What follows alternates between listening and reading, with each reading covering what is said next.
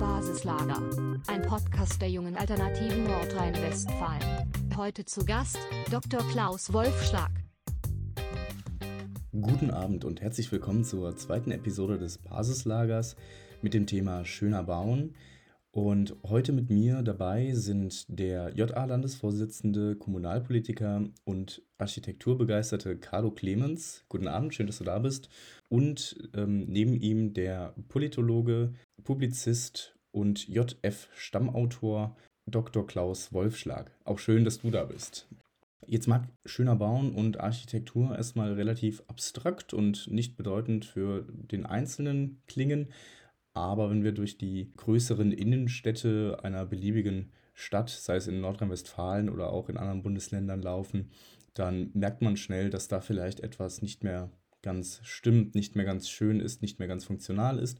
Darüber wollen wir heute Abend diskutieren. Das war es erstmal von mir und Carlo, du darfst. Ja, herzlich willkommen. Danke äh, Felix für die Einleitung. Auch von meiner Seite herzlich willkommen in der zweiten Episode vom Basislager, dem äh, Podcast der Jungalternative NRW. Mein Name ist Carlo Clemens. Klaus Wollschlag kenne ich schon länger, äh, schon länger als es die AfD gibt. Politisch kannte ich seine Artikel ähm, sehr früh schon aus der jungen Freiheit. Klaus Wollschlag ist Jahrgang 1966, ist promovierter Kunsthistoriker und Publizist hat seine Doktorarbeit geschrieben über das antifaschistische Milieu, das auch für sehr große Resonanz, auch kontroverse Resonanz erzeugt hatte. Ja, bereits im Jahr 1995, äh, als Klaus Wollschlag noch Promotionsstudent war, hat er ja eine Art Manifest, ein architekturpolitisches Manifest verfasst und publiziert äh, mit dem Thema oder zum Titel Heimat bauen für eine menschliche Architektur. Und ähm, das ist jetzt auch das Thema des heutigen Abends. Das Thema mit dem Überbegriff schöner Bauen genommen. Das umfasst einiges. Wir haben ja äh, aktuell in den Nachrichten beispielsweise die Debatte das Berliner Schloss, das ja wieder errichtet und rekonstruiert wurde.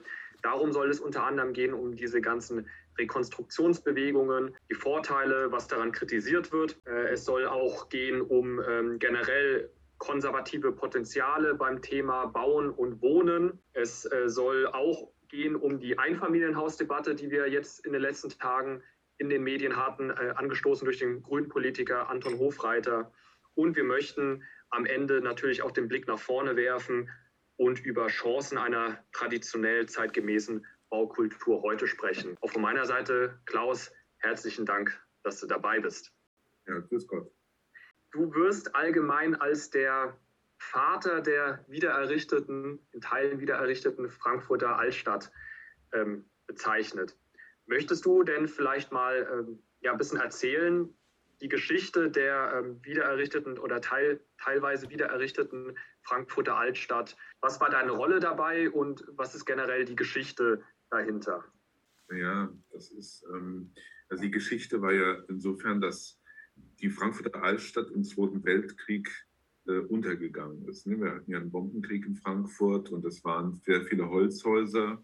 Das Areal ist also weitgehend zerstört worden. Und danach war es lange Zeit unbebaut. Es gab also so eine jahrzehntelange Debatte, was passiert eigentlich mit dem Kernbereich dieser Frankfurter Altstadt.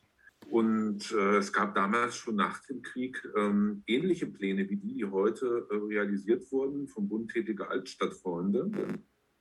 Es entschied sich aber die Stadt erstmal in den 70er Jahren das technische Rathaus dorthin zu bauen. Das war also ein brutalistischer äh, Betonklotz, der auf das Areal ähm, des ehemaligen Krönungswegs ähm, beziehungsweise direkt daneben gebaut wurde. Und dieser ähm, Stahlbetonklotz, der wurde dann irgendwann marode. Das war so Anfang des Jahrtausends. Und dann kam die Diskussion auf, was macht man, sanieren oder abreißen. Und ähm, äh, man hat sich dann für den Abriss entschieden. Und äh, in diesem Moment, ähm, ja, kam bei mir praktisch die ähm, Idee auf, äh, so etwas nach dem Vorbild von Dresden äh, dort zu initiieren. Also eine, ein Versuch einer Rekonstruktion von Altstadt aus einer Mischung historischer Gebäude und, ähm, und modern angepasster Neubauten. Muss man dazu sagen, es gab da schon einen, äh, einen Wettbewerb, einen, einen modernistischen Wettbewerbssieger von KSP Engel. Die wollten also auch das Areal dann eben Neubauten bauen mit also einem Hotelkomplex und Gewerbekomplex, so nach dem üblichen, was heute so im Gewerbebau eben äh, errichtet wird. Und dein Hintergedanke bei der Initiative war schlichtweg ein ästhetischer Gedanke, dass du gesagt hast, nee, um Gottes Willen, nicht äh, jetzt schon wieder irgendwelche Beton- und Glasklötze mitten in die Innenstadt reinhauen, sondern äh, wir wollen etwas Erhabenes, etwas äh, Traditionelles äh, wieder in der, in, der, in der, Innenstadt haben, in der äh, das, wo früher mal Altstadt war. War das rein eine ästhetische Initiative oder hast du dir da noch mehr dabei gedacht? Ja, das ist zum einen natürlich eine ästhetische ähm, Geschichte, aber zum anderen muss man ja auch den Ort berücksichtigen. Also man hat ja hier so ähm, den historischen Ursprung der Stadt und der war ja völlig ausgelöscht. Und ähm, junge Leute, die ähm, durch ähm, äh, oder in Frankfurt gelebt haben oder durch Frankfurt gegangen sind, denen war ja dieser historische Ursprung gar nicht wirklich mehr bewusst. Also dass da mal etwas existierte, dass da die Kaiserkrönungen stattfanden, dass ähm, an dem Krönungsweg die, die Kaiser eben zum Römer marschiert sind. Ja, es, ähm, also das war ja völlig ausgelöscht. Und das ist ja auch eine Bewusstseinssache, äh, eine, sich der historischen Wurzel wieder, zu, äh, wieder anzunähern.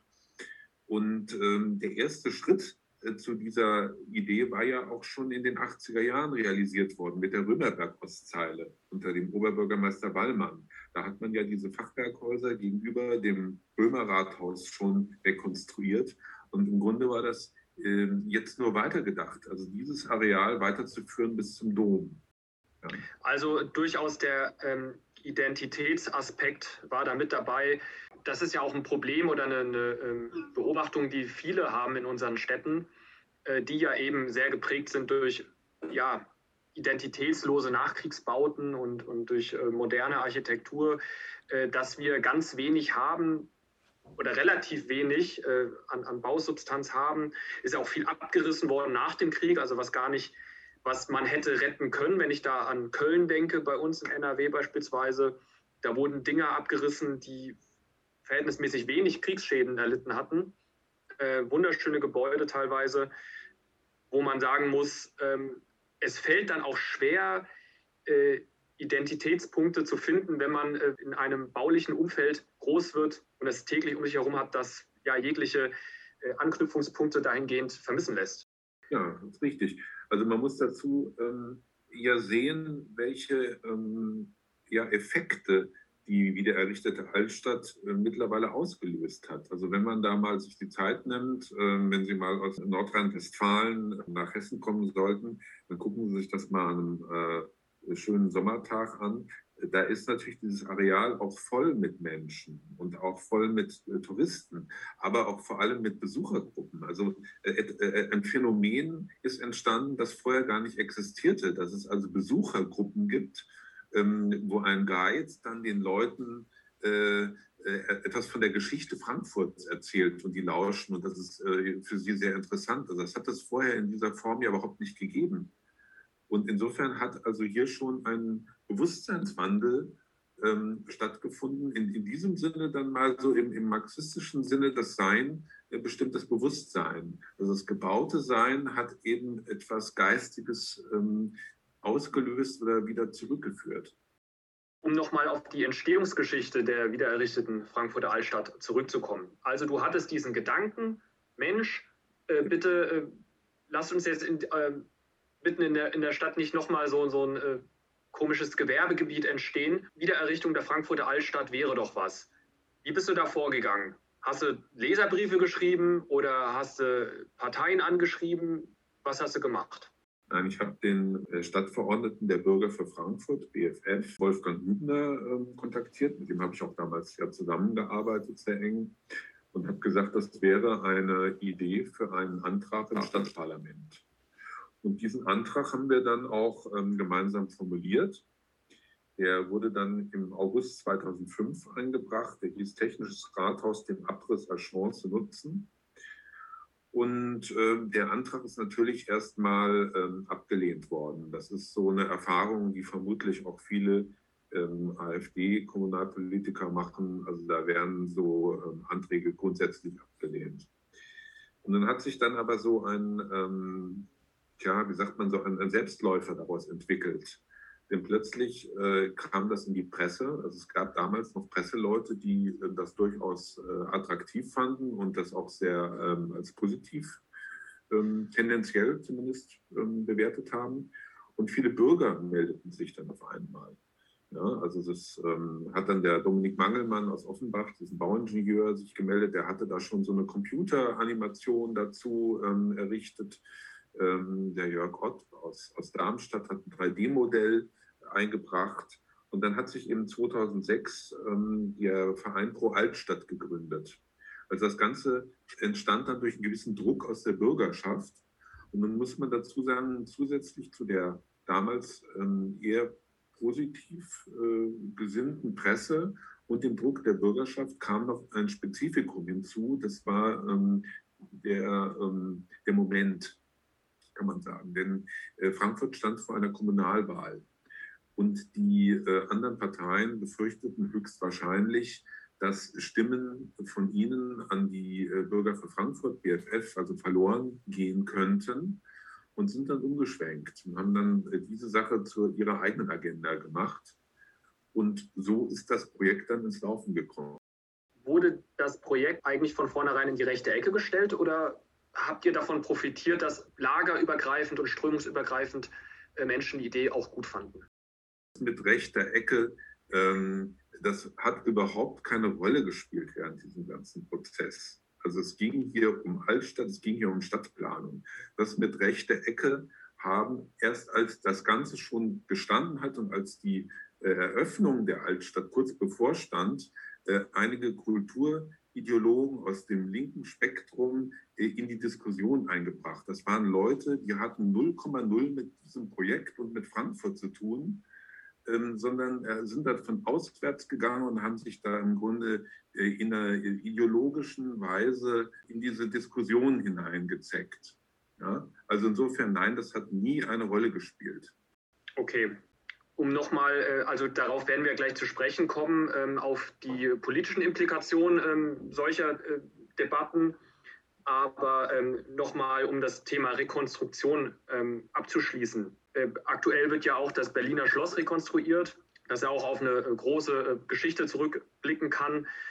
Auch ein sehr kontrovers diskutiertes Projekt, aber auch ein Projekt, das eher von ja, Kulturtheoretikern und von der etablierten äh, Architektenzunft abgelehnt wird, aber was eine große ähm, Sympathie in der normalen, einfachen Bürgerschaft genießt, wenn man schon allein da, äh, darauf blickt, dass äh, wahnsinnig viele Spendengelder auch für, äh, für dieses Projekt aufgekommen sind. Sind Rekonstruktionen nur etwas für äh, große Gebäude wie Kirchen oder Schlösser oder ähm, sind, äh, ist das durchaus ein Projekt, das man, wo man jetzt in mehreren Großstädten sagen könnte, da könnten wir eigentlich auch mal neue Initiativen starten äh, in Richtung alte, verlorene Bausubstanz einfach rekonstruieren? Oder ist das eigentlich, ist, ist das nur ähm, besonderer Frankfurter Moment gewesen, den ihr ausgenutzt habt? Also initiieren können Sie ja alles. Es ist halt so, dass ähm,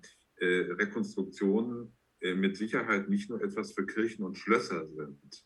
Denn das ist ja schon das Gegenbeispiel in der Frankfurter Altstadt äh, gezeigt. Das, sind ja, ist ja nun gerade kein Schloss und keine Kirche, sondern es waren eben äh, ganz normale Wohnhäuser und sind auch heute teilweise Wohnhäuser, äh, wenn sie am Hühnermarkt beispielsweise sind. Ähm, das hat auch, um, um nochmal kurz zu Ihrer vorherigen Frage oder zur vorherigen Frage zu kommen, des, deswegen hat auch diese Politik in diesem Projekt erstmal überhaupt keine Rolle gespielt, weil hier ging es um normale Bürgerhäuser. Hier ging es nicht um ein Schloss, wo man vielleicht irgendwie sagt, es könnte ideologisch äh, belastet sein, weil das vielleicht für Monarchie steht oder ähm, für eine Kirche wie die Garnisonkirche, äh, die man ähm, dann mit diesem äh, ja, mit, mit, mit dem äh, frühen Nationalsozialismus irgendwie in Verbindung bringt, was äh, natürlich auch Blödsinn ist, weil es ist ja ein Barockgebäude und kein NS-Gebäude. Ähm, also das hat jetzt äh, einfach ähm, im, im Bereich der äh, Frankfurter Altstadt keine Rolle gespielt. Und daran sehen wir eben auch, dass durchaus auch kleine Häuser, also Wohnhäuser, äh, rekonstruiert werden können. Es gibt da einige Beispiele. In Dachau, ähm, da ist, ich glaube, 2015 sind einige Bürgerhäuser abgerissen worden, weil die marode waren. Und die Stadt hat es zur Auflage gemacht, dass die aber in einer äußerlich rekonstruierten Form wiederhergestellt werden.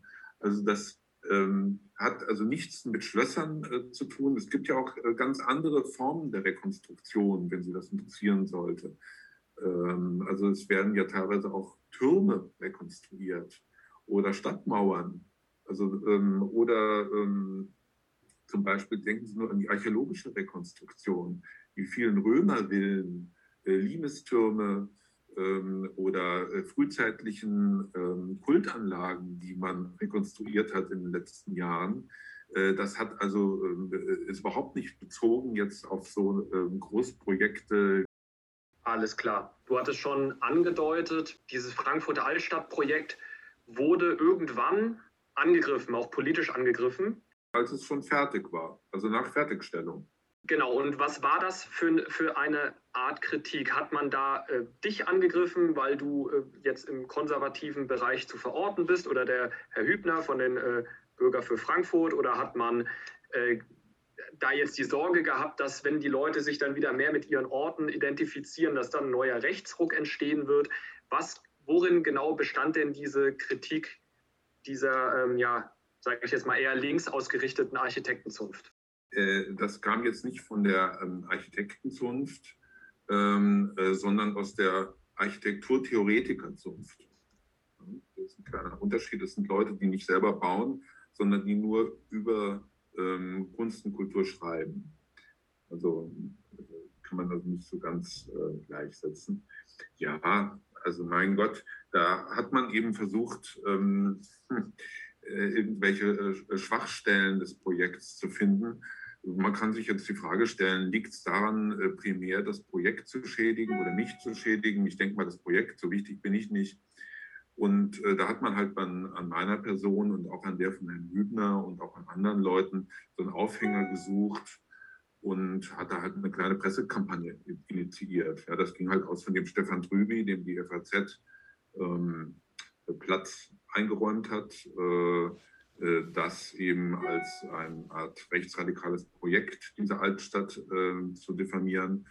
Und naja, diese Leute haben halt gute Medienkontakte. Die ganze linke Presse ist dann da halt auch ein bisschen aktiviert worden, äh, bis zum Guardian und ähm, Ärzten Standard und so weiter.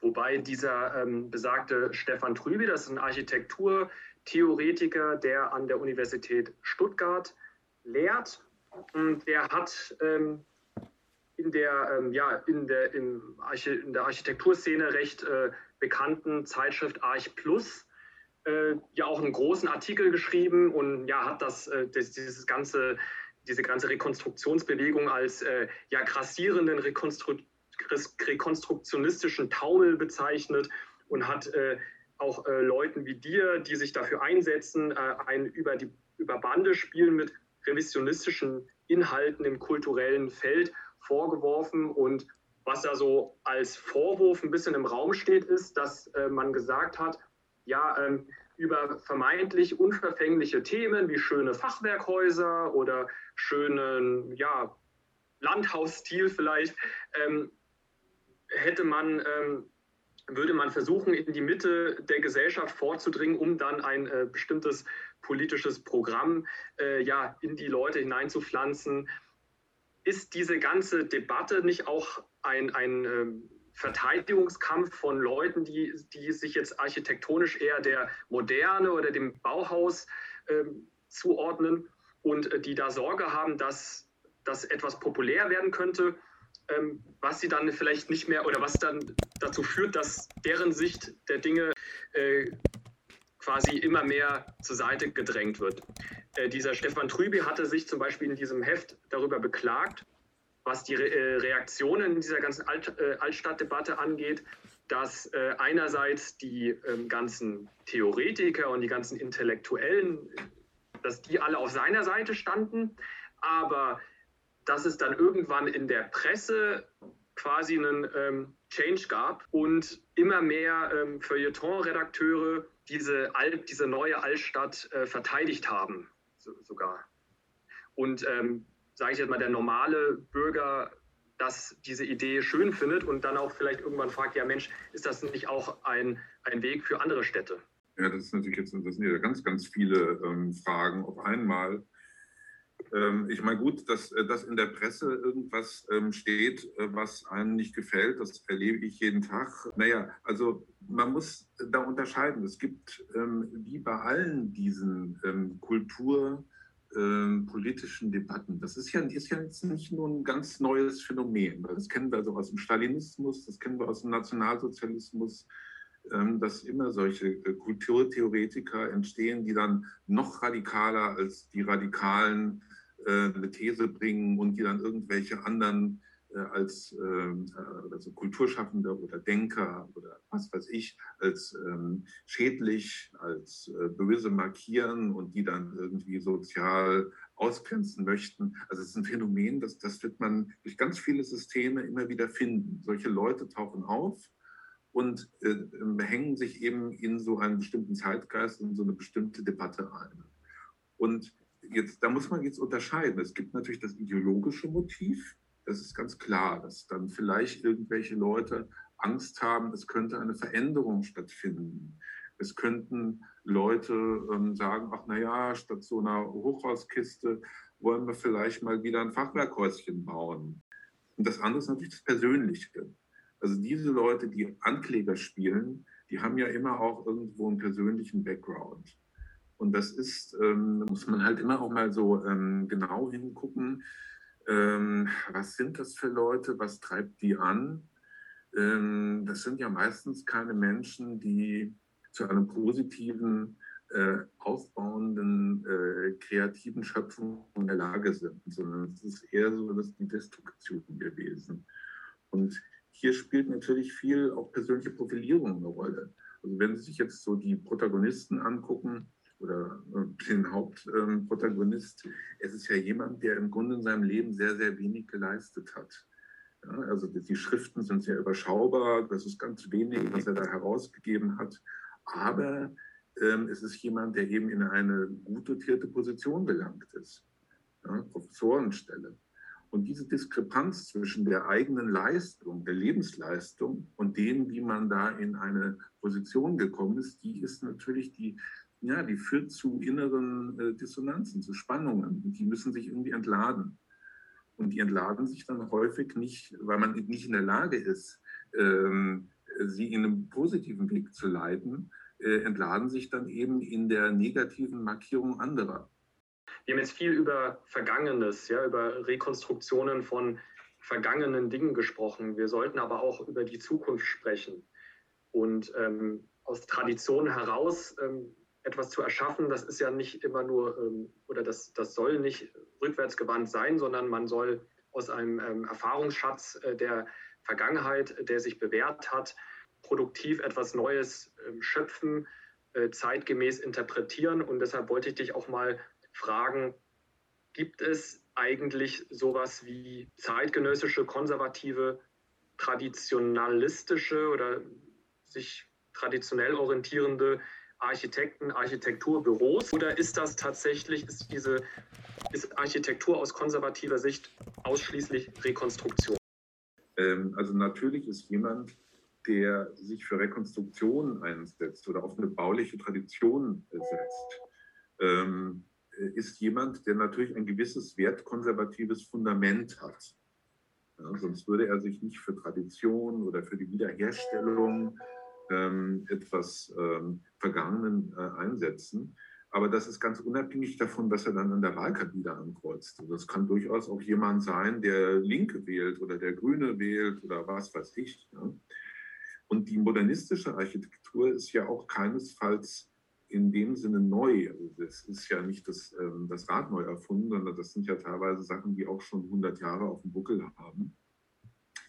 Äh, sie ist aber progressiv eben in dem Sinne, dass sie gut nutzbar für die industrialisierte Massengesellschaft ist. Also für Profitmaximierung und für die globale Angleichung der Lebensverhältnisse. Das ist eine schnelle, industrialisierte Herstellungsweise unter Umgehung des Handwerks. Und jetzt kann man natürlich sagen, ja, also es gibt äh, traditionalistische Architekten, äh, schon einige. Also genannt äh, wäre dann zum Beispiel das ähm, Büro Patschke und Partner. Ähm, es wurde 1968 gegründet von Jürgen und Rüdiger Patschke. Also die bauen dann schon äh, optisch in so einem verhalten neoklassizistischen Stil. Äh, oder beispielsweise Sebastian Trese, Architekten, ähm, der auch in einem durchaus so einem Landhausstil ähm, zwischen Biedermeier und äh, Neoklassizismus ähm, arbeitet. Also das gibt es, solche Leute. Das gibt es auch im Ausland. Ja, also denken Sie an dieses äh, Poundbury in, in Großbritannien von Leon Krier, an diese Idealstadt, die dort unter der Ägide von Prinz Charles gebaut wird. Es gibt es in den USA und in Russland. Also äh, das ist durchaus vorhanden. Allerdings ähm, primär hierzulande im Luxuswohnungsbau. Also da gibt es Bauherren, die ähm, äh, sich eine Villa äh, errichten lassen und diese Villa dann eben von einem traditionellen Architekten in einem äh, Stil ähm, des Biedermeier errichten lassen. Ja, also es ist noch sehr wenig bei öffentlichen Gebäuden, eigentlich da noch gar nicht. Und ähm, im Großwohnungsbau ist es auch relativ selten. Also es ist ein gehobenes Wohnsegment, in dem traditionell in Ansätzen gebaut wird. Ja, das ist mir nämlich auch aufgefallen bei äh, Patschke, den, den folge ich auch auf Facebook, oder ähm, dem zweiten ähm, Architekten äh, Trese, den du genannt hast. Wenn man sich deren Werk anschaut, das ist schon sehr äh, im Luxussegment. Und was uns natürlich ähm, interessieren muss, weil wir ja auch ja, ganzheitlich denken sollten, eben den einfachen Wohnbau, ja, oder vielleicht sogar äh, den Arbeiterwohnbau, ja, Reihenhäuser, einfaches äh, Wohnen und Bauen und Planen. Da gab es ja wirklich schon sehr äh, produktive Bewegungen in der Vergangenheit, wo auch soziale Aspekte bedacht wurden. Siehst du denn da Entwicklungen oder ähm, Punkte, wo man anknüpfen kann in Richtung auch jetzt nicht nur für das Luxussegment, sondern auch für die normalen Menschen, dass wir wieder zu einer ähm, schöneren Architektur kommen? Ja, gut, das Rad muss ja nicht neu erfunden werden. Diese ganzen äh, Fragen und Diskussionen, die haben wir ja eigentlich schon vor 100 Jahren geführt. Und die sind halt jetzt äh, äh, wieder entstanden, weil wir eben eine Dominanz hatten äh, seit der Nachkriegszeit ähm, von einem äh, Baumodernismus, ähm, der eben viele Entwicklungen weitergetrieben hat, vor denen schon um 1900 eigentlich gewarnt wurde. Und äh, natürlich ist das möglich, ähm, regionaltypisch zu bauen. und natürlich ist dieser Gartenstadtgedanke auch gar nicht falsch. Das Problem dieser heutigen, dieses heutigen Siedlungspreis im Gegensatz zur traditionellen Gartenstadt, äh, liegt eben auch darin, äh, dass die modernistische Funktionsentmischung dort ähm, betrieben wird. Das heißt, es sind reine Wohnareale. Man hat also hier ein Wohnareal, man hat dort ein Geschäftsareal, man hat irgendwo anders ein Arbeitsareal oder ein Gewerbegebiet und das ist eben äh, völlig entflochten. Und deswegen müssen die Leute überall mit dem Auto hinfahren, statt dass sie ähm, zum Bäcker gehen äh, um, zwei Hausecken oder vielleicht in der Nähe arbeiten oder einkaufen, ähm, indem sie eben auf dem Fahrrad das erledigen können, obwohl sie in so einer Einfamilienhaussiedlung wohnen. Also das sind äh, sind Ansätze und klar ist natürlich dann äh, in der Architektur ähm, das Regionaltypische wichtig. Das muss man sich dann immer genau angucken. Also was ist denn das Regionaltypische in meiner Region? Das ist mit Sicherheit in Schleswig-Holstein was ganz anderes als in Oberbayern und äh, bei euch in, in NRW äh, sieht das sicherlich auch nochmal anders aus als irgendwo in Brandenburg oder in Sachsen. Ähm, Kommunen haben ja, äh, haben ja die Planungshoheit bei äh, Neubaugebieten beispielsweise, es wird ein Bebauungsplan erstellt. Ähm, mhm. Siehst du die größten oder wo siehst du die größten politischen Handlungsspielräume? Sind es tatsächlich äh, die Kommunen? Ich meine, viele äh, junge AfDler sind ja auch ähm, jetzt hier in den Stadtrat gewählt worden oder in den Kreistag, ähm, dass man sagt, äh, ja, eigentlich müsste man äh, in, in den Planungsausschüssen, wenn, neues Bebauungs, äh, ein neuer Bebauungsplan aufgestellt wird für ein Gebiet, müsste man da eigentlich dann Kriterien setzen. Und ähm, da müsste man eigentlich mal hergehen und mutig sein. Und bei mir in Bergisch Gladbach, im Bergischen Land, wir, wir sind ja regional typisch für uns, sind ja, ist ja beispielsweise der Schiefer, der mhm. hier regional vorhanden ist. Ja? Die grünen Fensterläden, die weißen Fensterumrandungen, das, was man äh, Bergischer Dreiklang nennt. Ähm, müsste man da eigentlich kommunalpolitisch einfach hergehen und sagen, ja, okay, wir machen jetzt hier ein neues äh, Wohnbaugebiet und äh, diese und diese Kriterien stellen wir auf. Ja, ganz richtig. Also es gibt ja solche Bebauungspläne. Ja, es gibt da ja Wohngebiete, wo dann vorgeschrieben wird, ähm, die Dächer müssen äh, Flachdächer sein und die müssen begrünt sein. Sowas wird heute schon festgelegt. Also warum kann man da nicht auch festlegen, ähm, die Fassaden müssen verschiefert sein? Klar, es ist alles möglich. Es ist eben, ähm, wie schon richtig angesprochen, eine Frage des Bewusstseins. Also viele Kommunalpolitiker haben eben dieses Bewusstsein nicht mehr, das ist ihnen verloren gegangen. Ähm, und je mehr dann so ein, ein Stadtorganismus auch zerstört wird durch diese ähm, ja, Zersiedlung und durch dieses Allerlei, äh, dass sich natürlich da auch so ein bisschen ähm, in, äh, ja, hinsichtlich unserer Gesellschaft äh, manifestiert, ähm, umso mehr geht dann eben so ein traditionelles Bewusstsein verloren. Also es ist eigentlich eine, eine Sache des, äh, des Geistigen, erstmal wieder zu sich zu finden und hier so eine Aufklärungsarbeit zu leisten. Und diese Aufklärungsarbeit müsste eben auf einer sinnlichen Ebene erstmal entstehen. Man müsste den Leuten Bilder zeigen, man müsste ihnen Alternativen zeigen. Äh, zum Beispiel auch mal traditionelle Architekten einladen, Skizzen zu machen, äh, wie so ein Wohngebiet aussehen könnte, das man neu konzipiert, um einfach mal eine neue Idee zu bekommen. Problem ist natürlich jetzt, ähm, in Bezug auf die AfD. Die AfD kann natürlich die tollsten Anträge machen. Sie wird ja grundsätzlich immer abgelehnt, weil es eben von der AfD kommt. Das ist ähm, im Grunde müsste jetzt, wenn die AfD irgendwie was Positives für Stadtbild machen möchte, ähm, müsste sie fordern, brutalistische Großwohngebäude überall zu errichten. Dann werden die sofort Fachwerkhäuser fordern. Ähm, Jetzt komme ich zum letzten Punkt, nämlich die Einfamilienhausdebatte, die Anton Hofreiter von den Grünen mit einem Spiegel-Interview losgetreten hat. Ich lese jetzt einfach mal äh, vor, eine Aussage, die der Hofreiter da getätigt hatte. Einparteienhäuser verbrauchen viel Fläche, viele Baustoffe, viel Energie. Sie sorgen für Zersiedlung und damit auch für noch mehr Verkehr. Und ähm, ist das ein nicht eigentlich das, was du eben auch schon angesprochen hattest mit der Zersiedlung, mit den ähm, weiten Wegen? Ich meine, man kennt das, die aus dem ländlicheren Bereich, ähm, die wohnen dann irgendwo in der Pampa, wo es halt nichts gibt, wo, wo du ohne Auto aufgeschmissen bist. Äh, kritisiert er nicht genau das eigentlich, äh, was wir auch kritisch sehen müssten aus vielerlei Hinsicht? Naja, bedingt. Das ist bedingt. Also ähm, die Nachhaltigkeit, das ist ja so, eine, so ein zweischneidiges Schwert, weil ähm, also wenn, wenn, man sagt, die verbrauchen jetzt Energie, dass, dass diese kleinen Einheiten gebaut werden, äh, darum kümmert man sich ja in anderen Bereichen überhaupt nicht. Also wenn man Frankfurt sieht, da werden dann ähm, Bürogebäude äh, niedergerissen, deren Bau ich noch miterlebt habe. Ähm, nach 25 Jahren sind viele ähm, Gewerbebauten äh, nicht mehr attraktiv genug, werden abgerissen, werden neue Hochhäuser hingebaut mit Glasfassade voller Klimatechnik.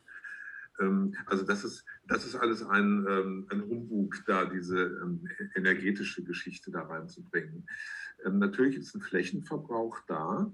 Auf der anderen Seite muss man eben sehen, äh, unsere Gesellschaft wächst ja eigentlich nicht. Ja? Also eigentlich werden die Deutschen ja nicht mehr. Insofern wäre das mit dem Flächenverbrauch nicht unbedingt so ein riesiges Problem. Eine Gesellschaft kann sich ja auch ein bisschen gesund schrumpfen. Also eigentlich müsste man den ländlichen Raum stärker fördern. Das heißt also ÖPNV ausbauen und nicht abbauen. Wir wissen ja, viele Bahnstrecken sind im, gerade im ländlichen Bereich äh, stillgelegt worden in den letzten Jahren. Es müsste eben investiert werden, dass es attraktiver ist, äh, Geschäfte, dass Geschäfte, Ärzte, Kultureinrichtungen und Arbeitsplätze eben auch im ländlichen Raum ähm, entstehen oder wieder entstehen, sodass die ähm, städtischen Zentren auch etwas entlastet werden. Das geschieht aber nicht. Also wir haben eine zunehmende ähm, Sogwirkung der Städte. Sie sind im Grunde wie Staubsauger und ziehen nicht nur das eigene äh, Umland an, sondern eben auch äh, Menschen aus, aus sehr vielen Bereichen äh, der Erde, die also dort wie so äh, Staubpartikel angesaugt werden und dann wiederum zu den gleichen Problemen in ihren Ländern führen. Ja, also ich äh, weiß, dass in vielen, viele Dörfer ähm, auf dem Balkan haben die gleichen Probleme wie unsere Dörfer. Also sie sterben langsam aus. Es sind nur noch alte Leute dort. Und äh, also das ist eine, eine Fehlentwicklung, die wird aber durch Wirtschaft und Politik eben gefördert. Gibt es denn nicht auch andere Modelle? Also wenn man jetzt die Tradition der europäischen Stadt nimmt, es gibt doch auch andere Formen des Wohnens als ein äh, freistehendes Einfamilienhaus. Also gibt es nicht auch schon allein, äh, du hast es angesprochen, äh, Mischbebauung, ähm, Modelle in der, in der europäischen Tradition, was jetzt Städtebau angeht, äh, die nicht eben nur vor Ort mit Einfamilienhaus versus Bodenblock und riesen äh, gated Communities. Äh, gibt es da nicht auch was dazwischen, was man propagieren könnte? Ich fand das zu ähm, verkürzt auf beiden Seiten. Ja, also Grautöne sind ja auch immer ähm, wichtig. Es gibt ja auch nicht nur Schwarz und Weiß. Ähm, naja, es ist, es ist halt so. Also ähm, es ist dieses, dieser Wunsch, das eigene Heim mit einem Garten zu haben, das ist eben irgendwo auch so ein gewisses Grundbedürfnis. Es ist ein Grundbedürfnis bei Leuten, die Familie haben, weil sie möchten gerne die Kinder eben auch mal in den Garten lassen. Und es ist bei älteren Menschen, die natürlich ein anderes Ruhebedürfnis haben. Die Jüngeren, die ziehen natürlich innerstädtische Quartiere vor, also wo mehr kulturelles Leben ist, mehr Halligalli. Und dann stören dann die grölenden Partygänger nachts auch nicht so auf der Straße oder auch nicht die Essensgerüche von der Pizzeria unten im Haus oder die aufgedrehte Musikanlage von der Studi-WG nebenan. Äh, das, das ist dann halt so. Ähm, Im Grunde haben wir ja diese verdichtete ähm, europäische Stadt. Also wir leben ja jetzt nicht äh, nur in irgendwelchen Suburbs, sondern ähm, jeder kann in die Innenstadt gehen, äh, kann nach Köln gehen, in die Innenstadt. Das ist ja nun eine verdichtete ähm, äh, europäische Stadt. Äh, allerdings äh, hat die natürlich auch gewisse Probleme. Und im Zuge dessen, dass auch die Bevölkerung ein wenig äh, in ihren Wertevorstellungen auseinanderdriftet, ist es natürlich dann auch manchmal mit größerem Stress verbunden, in solchen Mehrfamilienhäusern zu wohnen. Der eine, der hat dann eben äh, ein anderes Ruhebedürfnis als der, äh, als der Nachbar oder da gibt es andere Essensgerüche dann im Treppenhaus. Das ist halt immer so ein Problem. Und viele Leute, die dann eben raus wollen, die möchten dann halt wirklich ein bisschen weiter weg von diesen ganzen innerstädtischen Problemen, die auch existieren. Ähm, es gibt noch ein anderes Problem. Äh, das ist natürlich auch eines des dörflichen Raums und äh, hängt zusammen mit diesen Einfamilienhäusern. Das ist jetzt gar nicht mehr so, so sehr der ökologische, sondern eben auch der traditionelle, weil viele historische Ortskerne verweisen. Also während gleichzeitig ähm, irgendwelche Fachwerkhäuser in den alten Dorfkernen verfallen, ähm, weisen die Kommunen neue ähm, Siedlungsgebiete für Einfamilienhäuser am Ortsrand aus. Und das ist natürlich auch ein Fehl, eine, eine Fehlentwicklung. Wir müssen die Kommunen ähm, sehr viel stärker auf eine Förderung und auf eine attraktiver machen von unseren ländlichen ähm, Ortskernen äh, Wert legen. Ja, danke, Klaus. Ich glaube, jetzt übernimmt der Felix wieder. Genau, also Schon mal vielen Dank für die, das ausführliche Interview, was, glaube ich, schon mal ähm, eine gewisse Grundrichtung gezeigt hat. Ähm, für mich jetzt auch viele interessante Aspekte beinhaltet hat, die man vielleicht beim ersten Mal gar nicht so bedenkt. Ähm, zum Beispiel eben, dass gerade der Sinn oder die Ästhetik für ein solches Bauen grundsätzlich verloren gegangen ist und es da quasi noch nicht mal darum geht, einfach nur Anträge zu stellen, sondern die Wurzel viel äh, tiefer anzupacken ist, nämlich ähm, vielleicht bei, bei den Gefühlen und dem, dem Verständnis, was man beim Bürger etablieren oder hervorrufen will. Und genau daran will ich auch meine Frage anschließen. Was glaubst du, warum findet das Thema Bauen und Architektur so wenig Beachtung und was kann man dagegen tun? Und ist das vielleicht einfach ein Problem der Generationen? Also wollen die Jungen etwas Neues schaffen und deswegen gezielt quasi gegen die Alten, gegen das Alte vorgehen? Ja, es ist natürlich das Problem, gut, das, das ist äh, jetzt, sagen wir mal, spezifisch auch äh, durch die Erfahrungen, äh, die Sie machen in Ihrer Parlamentsarbeit bei der AfD, das natürlich zu vielen Frustrationen führt, weil man wird ja ausgegrenzt und die Anträge laufen so ins Leere und das kann auch sehr schnell zu so einer Verbitterung führen. Ähm, das muss es aber nicht. Man muss eben die Situation kennen, man muss wissen, wie diese Leute reagieren und ein bisschen auch damit spielen. Also das ist jetzt nur mal so ein Appell an eigene Kreativität. Ähm, Architektur, muss man sagen, ist grundsätzlich ein gewisses ähm, Nischenthema. Das ist also nicht ähm, alters- oder ähm, äh, kulturspezifisch, naja, vielleicht kulturspezifisch, aber äh, es, ist, es ist nun mal so, ähm, es ist ein Thema, das eher Minderheiten interessiert. Ja? Die Leute interessieren sich vielleicht eher für Computerspiele oder für Autos. Äh, Architektur kommt erst nur so am Rande. Indirekt aber interessieren sie sich schon dafür, denn man kann ja sehen, wo die Abstimmung mit den Füßen hinläuft. Also wohin fahren denn die Leute in Urlaub, wenn sie ihre Urlaubsreise buchen? Fahren die nach Bottrop oder fahren die irgendwie nach ähm, was weiß ich, nach, nach äh, Duisburg-Marxloh. Nein, die fahren dann nach ähm, Florenz oder die fahren nach Paris. Also irgendwo findet ja dieser Drang ähm, zur schönen Architektur durchaus statt. Und wo ich widersprechen würde, ist, dass, äh, wo Sie sagen, Jüngere interessiert das nicht. Das stimmt nicht. Also in diesen Rekonstruktionsinitiativen sind viele junge Leute aktiv, äh, Leute, die auch durchaus jünger sind als ich. Ähm, also so, äh, so ist das nicht. Äh, oftmals ist es gerade so die ältere Generation, die jetzt so als Alt-68er jetzt so ins Rentenalter kommen, die sind eigentlich so am negativsten dem Ganzen gegenüber gestimmt.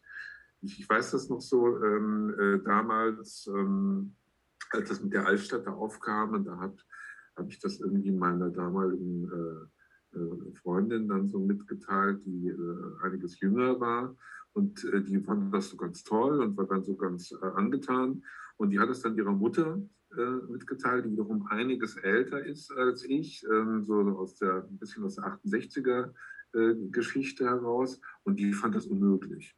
Ja, sie hat gesagt, mit Fachwerkhäusern, das gibt es doch nicht und das ist das Letzte. Also es ist nicht so diese Gleichung, dass sie sagen, Junge sind dagegen oder interessieren sich nicht und Alte sind dafür. Ähm, das stimmt nicht.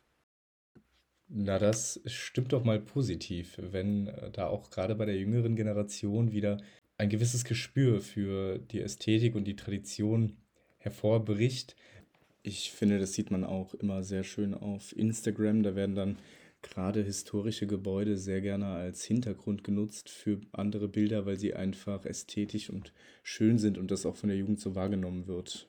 Aber das führt ja nicht automatisch dazu, dass schöner gebaut wird. Und wir sehen ja auch weiter, die neuen Bauten, die entstehen, sind nicht gerade das, was man sich da als ähm, schön traditionell, zeitlos, wertvoll vorstellt. Kann man da also gar nichts machen und ist einfach dem Willen der Politiker unterlegen? Doch, doch. Also es gibt doch immer wieder Bürgerinitiativen, die es immerhin schaffen, der Politik mal so einen Riegel vorzuschieben. Also das äh, Altstadtprojekt in Frankfurt ist ja ein Beispiel. Also es gab ja schon die modernistische Planung, die war ja schon äh, faktisch fast in festen Tüchern. Und äh, das wurde gedreht. Und äh, es gibt viele ähm, Beispiele, zum Beispiel in Berlin-Kreuzberg gab es damals Initiativen, die wollten äh, Kreuzberg weitgehend platt machen damals mit der Abrissbirne. Da gab es dann Widerstände, die sich da gebildet haben in der Bevölkerung.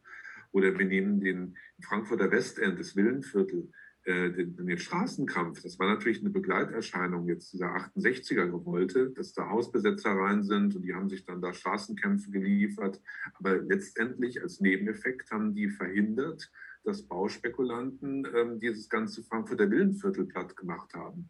Also äh, so negativ äh, würde ich das nicht sehen. Es ist immer möglich, dass der Bürger was macht. Klar, oft gibt es Niederlagen, aber manchmal hat man auch einen Sieg. Na, dann scheinen ja auch die 68er Jahre nicht nur Schlechtes hervorgebracht zu haben. Wenn Sie jetzt äh, Bürgerinitiativen erwähnen, es gibt ja auch den Förderverein Berliner Schloss, der äh, inzwischen 110 Millionen Euro an Spendensummen akquirieren konnte, um das Berliner Schloss eben auch wieder ähm, zumindest an der Fassade nach alter traditioneller Art erbauen zu lassen. Und das Ergebnis ist auch wirklich wunderschön und äh, zeigt, glaube ich, allen Spendern über eine Namensnennung hinaus, ähm, warum es sich gelohnt hat, da zu spenden. Wenn man jetzt diese Summe hört, also 110 Millionen, die einfach nur notwendig waren, um die Fassade außen historisch zu gestalten, ist das dann einfach auch eine Geldfrage, auch neu alt zu bauen? Also ich denke mal, dass das ähm, zum größten oder zum größten Teil ähm, sicherlich was mit der Kostenmaximierung zu tun hat. Ja, denn ähm, wenn Sie traditionell bauen, müssen Sie natürlich gewisse Proportionen einhalten. Ähm, da geht es dann auch um gewisse Deckenhöhen oder einen goldenen Schnitt einzuhalten. Und äh, das müssen Sie ja bei diesen Blöcken nicht. Und ähm, äh, da geht es dann auch um Ausnutzung äh, des Grundstücks, äh, die möglichst effektiv ist, also bis, bis zum Äußersten. Äh, das ist eben, ja, also ist das Problem so dieses materialistischen Denkens. Gut, denken wir mal noch für einen kurzen Moment materialistisch. Dann würde ich nämlich fragen, ob äh, traditionelles bzw. schönes Bauen denn heutzutage für die Masse erschwinglich noch möglich wäre. Also könnte man da nicht traditionalistische Formen und Formen der Gestaltung entnehmen, die dennoch den, das Budget des äh, üblichen Hausbauers oder Hausbesitzers oder auch äh, Hausmieters nicht gänzlich sprengen würden. Naja, gut, die, die Preise werden ja ähm, großenteils durch ganz andere Gründe hochgetrieben. Da kommen wir dann in unsere ähm, Zinspolitik hinein und in die, äh, in die Wirtschaftslage. Ne? Dass also diese Immobilienpreise ähm, aus dem Grunde so ähm, ja, in inflationäre Höhen steigen. Ähm, das hat also weniger jetzt damit zu tun, dass die ganzen Neubauten jetzt so wahnsinnig aufwendiges äh, Kunst, äh, ähm, äh, Kunstdekor aufweisen würden. Äh, letztendlich ähm, muss ein traditioneller Bau nicht unbedingt sehr viel teurer sein als ein modern hergestellter. Es kommt halt immer ein bisschen auf die Qualität ähm, an, die man dann eben bei äh, den Materialien ansetzt. Und ähm, natürlich ist der Entwurf dann vielleicht ein bisschen aufwendiger, weil ein Architekt muss sich mal ein bisschen Gedanken machen und kann dann nicht einfach nur so ein Computerprogramm durchlaufen lassen und ein Muster ähm, erstellen, das er dann eben hundertmal reproduziert in allen möglichen Städten. Aber ich denke nicht, dass der Preis so sehr das Problem wäre. Ähm, das Rad muss man da auch nicht neu erfinden.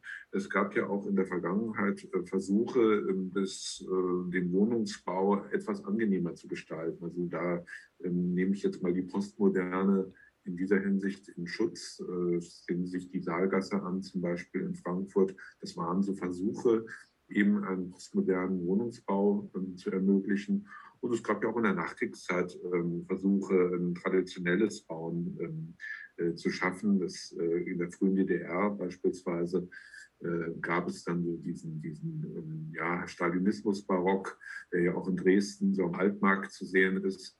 Ähm, also Möglichkeiten gäbe es durchaus. Ja, vielen Dank. Das heißt also, traditionell auch ästhetisch bauen ist möglich.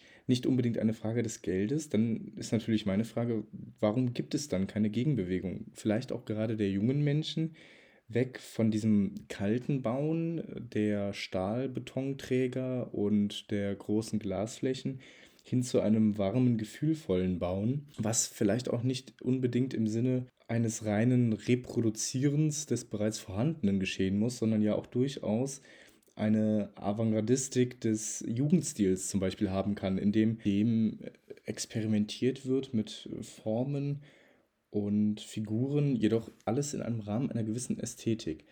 Warum kommt da nichts? Ja, also vielleicht ganz kurz dazu.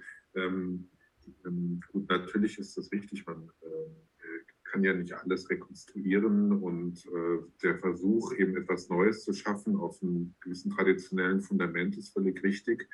Es gibt solche Versuche natürlich immer wieder. Allerdings muss man sagen, oftmals scheitern sie auch. Ne? Also dann kommt dann doch was bei raus, wo man sagt, ja, Das war ähm, gut gedacht oder gut gemeint, aber eben äh, nicht gut realisiert. Ne? Also das ist halt immer so das Problem bei, bei dem Experimentieren mit ganz neuen Formen.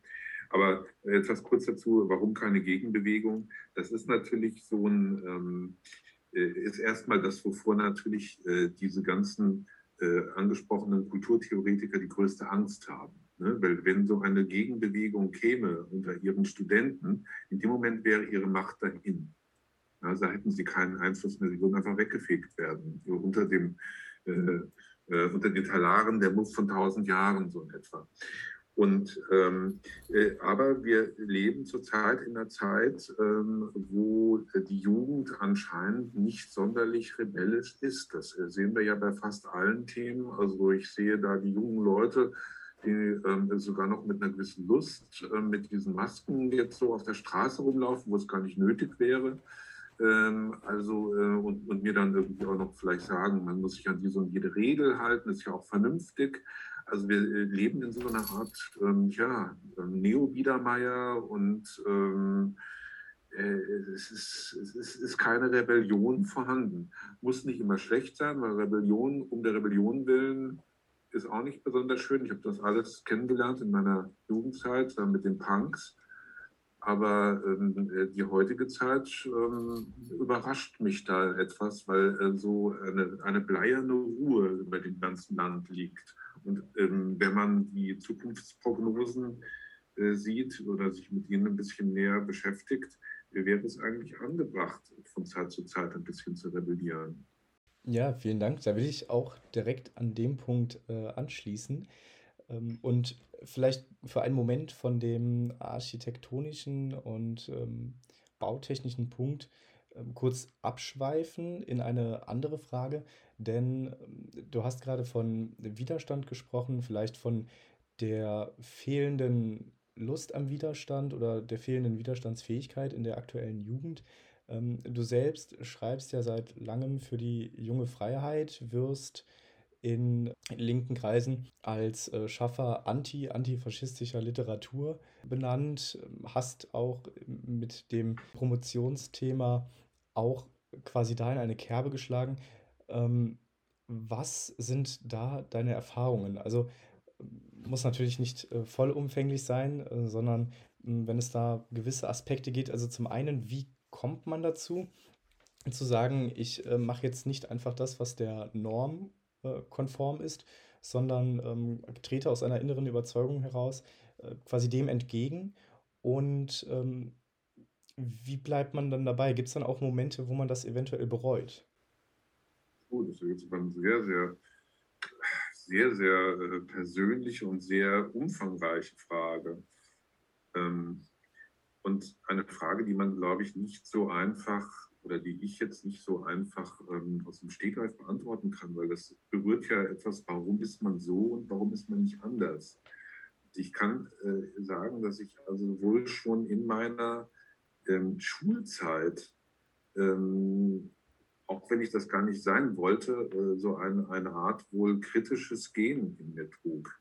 Ja, also ähm, ich, ich habe oft meinen Lehrern widersprochen und wollte das gar nicht, weil es war angesagt, man sollte sagen, wir, ähm, man, äh, man, soll die Gesellschaft kritisieren, man soll, ähm, äh, man soll äh, Widerspruch machen, man soll ein kritischer Mensch werden. Und ich habe das alles abgelehnt, weil ich sagte, nein, ich möchte eigentlich ein harmonischer Mensch sein, will gar nicht kritisch und ich will gar nicht widersprechen, aber in Wirklichkeit habe ich es getan. Und ähm, naja, äh, dass ich natürlich gut da angegriffen wurde mit dieser äh, Dissertation, hm, hat natürlich äh, hat seine Ursachen natürlich darin, jemand, der dieses Milieu durchleuchtet, dem, der muss einfach kaltgestellt werden. Der ist zu gefährlich für sie. Ja, und äh, da muss der Ruf beschädigt werden und ähm, äh, der muss möglichst äh, aus allen relevanten Positionen ferngehalten werden. Ähm, also da sieht man natürlich, sie haben sehr viel Macht und das ist so ein ganz relevantes Thema und der wird auch nicht mit ähm, Gefochten, sondern der wird richtig mit Kanonen auf Spatzen geschossen. Und ähm, ja, also was soll ich konkreter sagen, bitte? Ähm, ja, das ähm, war ja schon mal ganz interessant. Ähm, vielleicht da einfach einen aktuelleren Bezug, auch etwas weg von dem persönlichen. Inwieweit ähm, kann man sich erklären, warum heute vielleicht die Jugend ähm, da an diesem, an dieser Form von Widerstand, an einer gewissen Selbstständigkeit die Lust verloren hat. Ähm, dazu kann ich mir jetzt zu wenig ähm, ein Urteil erlauben. Ich äh, müsste dann mit einer Zeitmaschine zurückreisen und mich selbst nochmal sehen im Alter von 20 oder meine ähm, Mitschüler oder Kommilitonen. Ähm, das ist, ist, ist, sehr schwierig, das so aus, aus, dem, aus meiner heutigen Altersperspektive äh, zu sehen. Natürlich, klar, gibt es Probleme so mit der äh, Spielesucht und Handysucht und was man so mitbekommt. Ob das nun die Ursache ist für das ähm, Nicht-Rebellentum, ich weiß es nicht. Es ist halt einfach auch eine Gehirnwäsche, die natürlich auch stattfindet. Also die war schon in meiner Zeit äh, sehr massiv und die ist natürlich heute vermutlich noch stärker. Ähm, also das ist, ähm, es ist ja so, also wenn heute irgendjemand in irgendeiner Weise den Konsens stört, dann wird er erstmal als rechts markiert. Das haben sie so mit der, Corona-Kritik, äh, wird das gesagt, das sind Corona-Leugner oder das sind Klimaleugner. Das ist ja so eine, so eine Wortassoziation, die aus dem Holocaust-Leugner herkommt. Ja. Und das ist ein strategisches Mittel, weil die, die Köpfe der Bürger sind konditioniert. Und der Begriff rechts wurde mit dem verknüpft, was ähm, früher durch Begriffe wie böse, dämonisch, teuflisch ausgedrückt wurde. Und, und das Rechts wurde mit dem Nazi-Begriff wiederum als Absolutum des Bösen äh, äh, verknüpft ja, in den Köpfen. Und es hat eine ähnliche Funktion wie die Dämonen im mittelalterlichen Denken, die man vertreiben muss, indem man ihre menschlichen Personifizierungen ausfindig macht. Früher nannte man das halt Hexe. Die Hexe muss auf den Scheiterhaufen. Die Hexe verbrennt damit wir an unsere eigenen Sünden, die in unserem Körper sind und in unserem Geist, nicht denken müssen, weil da verbrennen wir sie. Und das machen die heute auch. Die pappen sich dann Aufkleber, Nazis raus, irgendwie äh, an, an die Jacke oder was weiß ich wohin und meinen damit eben die Dämonen zu bannen. Und sie sind dann halt blütenweiß. Nicht? Sie sind halt also die besten Menschen der Welt. Ähm, und umso fanatischer sie sind und umso gewalttätiger und aggressiver, umso bessere Menschen sind sie. Das ist ein toller Mechanismus. Ja, super. Vielen Dank. Also eine sehr äh, interessante Diskussion, auch ein sehr interessanter Punkt. Und ähm, genau, ich würde jetzt einfach mal bei ähm, Herr Wolfschlag Ihnen nochmal die Möglichkeit geben, ein, ein letztes Wort ähm, an hier alle Anwesenden zu richten und äh, mich bei der Teilnahme aller zu bedanken und auch für die rege Diskussion und die vielen Fragen. Vielen Dank. Ja, ich soll noch ein Wort äh, richten an alle Diskutanten. Oder, ähm, ja, also es hat mich, hat mich gefreut. Es ist für mich jetzt ein, ein neues Format, weil ich bin da ähm, eigentlich mit diesen ganzen ähm, ja, Online-Geschichten da gar nicht so firm. Ähm, es gab jetzt auch anfangs da so ein bisschen Probleme da mit meinem Mikro, aber das haben wir dann hinbekommen. Und ähm, also ich, ich wünsche euch hier viele ähm, weitere ähm, Sitzungen zu verschiedenen Themen. Ich denke mal, ihr ähm, braucht andere Themen als die, die immer nur ähm, eure Parteizentrale vorgibt und vor allem weniger Streit. Also weniger diesen, diesen wirklich äh, lähmenden internen Streit, sondern auch mal mehr Attacke nach außen und das eben auch mal ein bisschen mit kreativen äh, Herangehensweisen und neuen Ideen. Ja, super. Ich glaube, dem kann sich jeder hier noch anschließen. Dann danke ich nochmal vielmals. Ähm, danke auch allen, die hier dran teilgenommen, mitdiskutiert und äh, zugehört haben. Und würde mich einfach mal verabschieden und bis zum nächsten Mal im nächsten Basislager. Danke, Klaus. Und schönen Abend euch. Das Basislager ist der Ausgangspunkt des Gipfelsturms. Der Ort, an dem man sich seine Ausrüstung zusammenpackt, zu dem man nach Kräftezehre in der Tat zurückkehrt und wieder erstarkt. Wir sehen uns beim nächsten Mal. Bis dahin alles Gute.